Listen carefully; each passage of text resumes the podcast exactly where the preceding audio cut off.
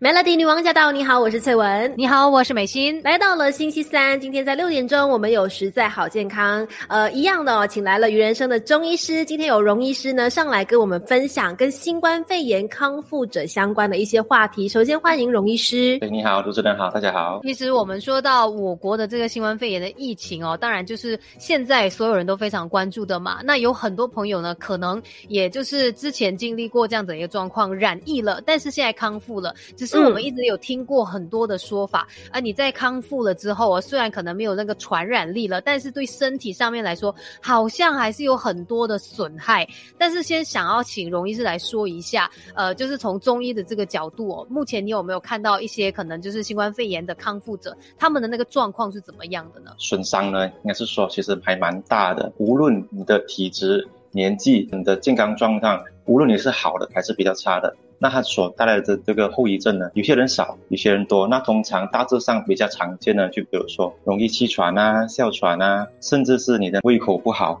精神这个疲劳、工作状况一直。很受影响。对，刚才讲到影响到正常生活嘛，因为我们知道很多新冠肺炎的确诊者，他们有一个症状就是失去嗅觉跟味觉。这个事情在他们康复之后，嗅觉跟味觉会回来嘛？它回来的程度会不会有影响呢？其实它是可以康复，但是呢，它并不能够说是百分之百最理想的状态，因为毕竟它损伤，它未必它能够回到去还没被病毒入侵之前的那个状态。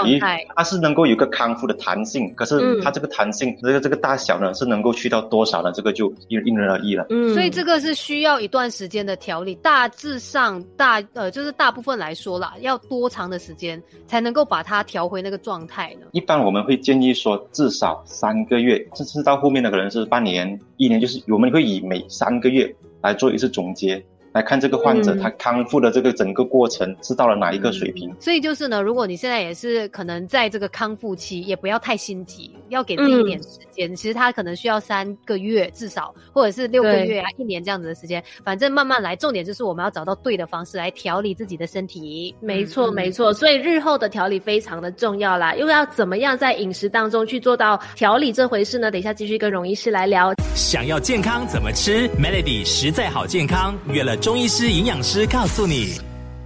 那我们刚才都知道嘛，关于这个康复之后的调理期，可能要长一点点，给自己多一点时间，大概三个月啊，或者是半年、一年的时间。但是，到底在这段期间要做些什么？要怎么样来进补，才可以调理回我们的状态呢？最普遍的一个后遗症的其中一个症状呢，我们说的是肺气虚，因为这个病毒它到最后首先破坏的是肺嘛，肺如果你的肺功能一直在每况愈下之后呢，身体无法恢复之后呢，那你其他的。器官其他的脏腑，它才会接二连三的这样子慢慢的去受到这个损伤。那第一个首当其冲的这个肺呢，后遗症的症状呢，第一个是容易气喘，然后再来呢也容易流汗、鼻子阻塞，甚至包括这个嗅觉啊、喉咙干燥啊、喉咙痒啊，这个都都属于这个肺这个范畴里面。然后如果到了这个呃调理的话呢，我一般上会比较建议说，可以用一些比如说黄芪啊、玉竹啊、北沙参。甘草，甚至是一些菊花，这样子来达到一个补气滋阴、清热的效果，帮助它这个肺气的这个恢复。嗯，所以就是说，我们在可能煮一些汤啊什么之类的时候，就要有这些药材加入在里面，是这样吗？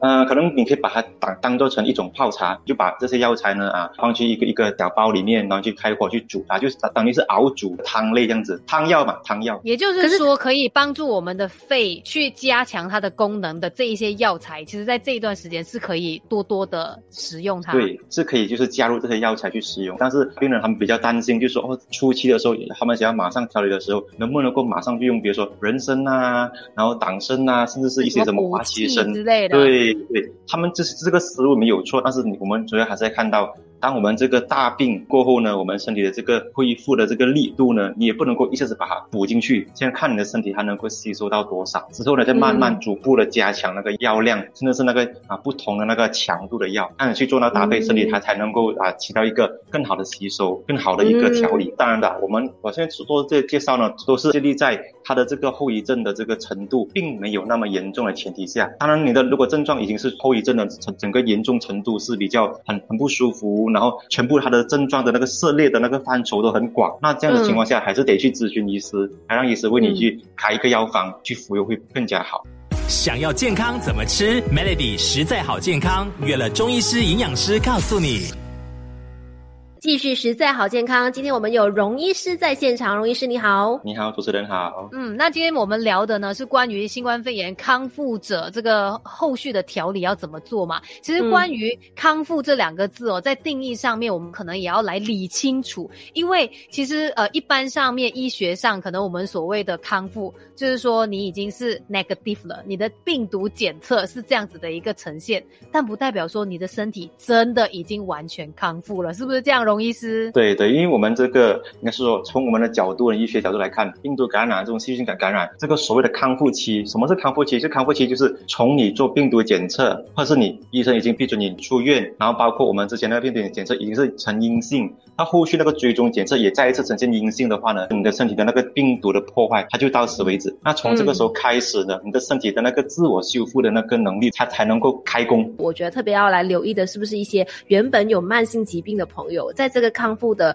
道路上面，他们又要更注意哪些地方呢？你染疫前已经有慢性疾病的话呢，那当然你的身体被破坏的程度，应该是说会来的比较重一些。康复之路呢，通常会更加严格的，就在于第一个，你的饮食、你的休息，甚至是你的工作，你都不能够说要要求自己，就是说跟以前一样。我我我以前比如说我工作十个小时，我就必须得回到那那那个状态。甚至我以前啊，我的那个饮食状态我是啊无辣不欢，无肉不欢，我就得我就跟他们以前一样，那都都不行。因为啊已经有慢性疾病的患者呢，在他们康复的时候呢，用药它不是一个大方针，用药只是其中一步，其他呢我们必须得结合。你的其他生活的里面的各种小小环节，来确保你的身体它能够在一个比较良好的状况下去康复。嗯，更加的讲究，而且你要更全面的来照顾到每一个方面都要把它给做好，要不然是起不到一个很好的效果。啊，对，是的，是的。会不会说得了新冠肺炎之后呢，可能让你会变得更加弱嘛？然后染上其他病症的可能性或者风险也会增加，会有这样的那个呃担心吗？有的，比如说你这个康复之后，哎啊，你感觉啊，你身体应该是好一些了。可是同同一个时间，你也会觉得，哎，我某些地方怎么来的比比以前稍微差？可能我以前是没有鼻子敏感的问题，康复之后呢，开始鼻子敏感，动不动就能去打打喷嚏啊，然后流鼻水呀，鼻子塞啊，那就是一个，它这都是这个后遗症的一个体现。嗯，影响真的是呃相当的大的。所以关于这个新冠肺炎康复了之后，哦，所谓就是病毒检测上面你是 negative 了，但是呢，康复之路才正要开始。我们等一下也会继续的再请荣医师来告诉我们，到底在康复的这个过程当中有什么是要特别来注意，千万不要不小心做错了，又再更伤害到自己的身体。想要健康怎么吃？Melody 实在好健康，约了中医师、营养师告诉你。那接下来呢，我们要呃再请荣医师，可能特别叮咛一下所有现在正在开始这个康复之路的新冠肺炎的康复者，就是有什么是要特别来注意的呢？嗯，当然有的。第一个要点是说，有些啊民众呢，他们会上网自己去当这个搜查员，医生对自己去帮自己诊断诊治。那很多时候呢，你要知道，一开始这个肺炎在中国爆发的时候呢，在中国的它的季节是属于冬天嘛，辩证方面的中医是把它变为寒湿寒湿型的这个。一个一个病症，我在我们的国家马来西亚呢，我们是这个四季如夏嘛，那我们这边的这个病症反而是属于湿热湿热型的这个肺炎嘛。那如果很多民众他们上网，可能他们找的资料啊，可能一般来说，大部分都是从中国那边找到的文章啊、论文啊那些资料的话呢，可能他们用的药呢是偏向于调理那个寒湿的。如果是你盲目的去使用这些药物的话，有可能会加重你现在身体的那种后遗症的那种各种不适，所以这个必须得注意一下。对对对，这很重要哎。对。对，因为其实看到很多一些呃朋友呢，特别喜欢分享一些食谱，就说有这些什么照着这个食谱吃就可以治疗新冠肺炎或者预防新冠肺炎。我想荣医师应该也有看过类似这样子的转发的 消息，那就是想请你从中医师的角度跟大家来说一说，究竟这样子的所谓的食谱真的靠谱吗？嗯，可能说这个食谱之前一一个小小的要点是，我们中医的话呢，会有一个很重要的一个点是我们说三因制宜，这个三是原因的因。因为这个原因来制定那个计划，比如说我们因时、时间、因地、因地点，还有因宜，你是不是以这个方案而去做？那很多时候食谱啊、药谱方面呢，之前闹得最啊沸沸扬扬的那个抗毒清肺汤，民众都会觉得说，哦，我只要我去照着这个来喝，就算我有没有病，或是我已经染疫了过后呢，我都能够去调理我自己的身体。幸运来说，你可能不会有一些不适感。那如果说你体质稍微不一样，特别差，还是有些人身体基础已经不好的情况下，误服药之后呢，可能造成那个伤害就是二次伤害。那你后面你要调回来，它又是一个也是一个难度，你又加重那个难度。对对，有些药是比较重的，比如说我们中药里面石膏啊，它是一个很寒凉的药。嗯，那如果你身体你里面有一个